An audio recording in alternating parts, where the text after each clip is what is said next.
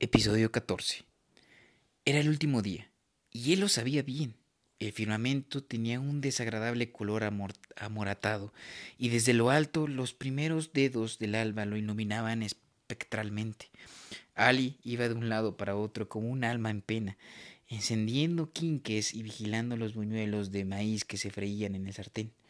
En cuanto le hubo dicho lo que él quería saber, el pistolero le había hecho el amor ferozmente y ella, presintiendo la proximidad del final, había dado más de lo que nunca había dado.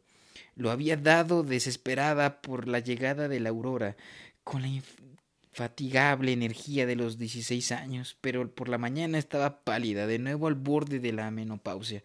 Le sirvió el desayuno sin decir palabra. Él lo ingirió rápidamente, masticando, engullendo, acompañando cada bocado con un sorbo de café caliente. Ali se acercó a las puertas del vaivén y se detuvo a contemplar la mañana, los batallones silenciosos de lentos nubarrones. Hoy tendremos tormenta de polvo. No me sorprende. ¿Te sorprende algo alguna vez? Preguntó irónicamente y se volvió a tiempo de verle recoger su sombrero. El pistolero se lo encasqueteó y pasó rozándola.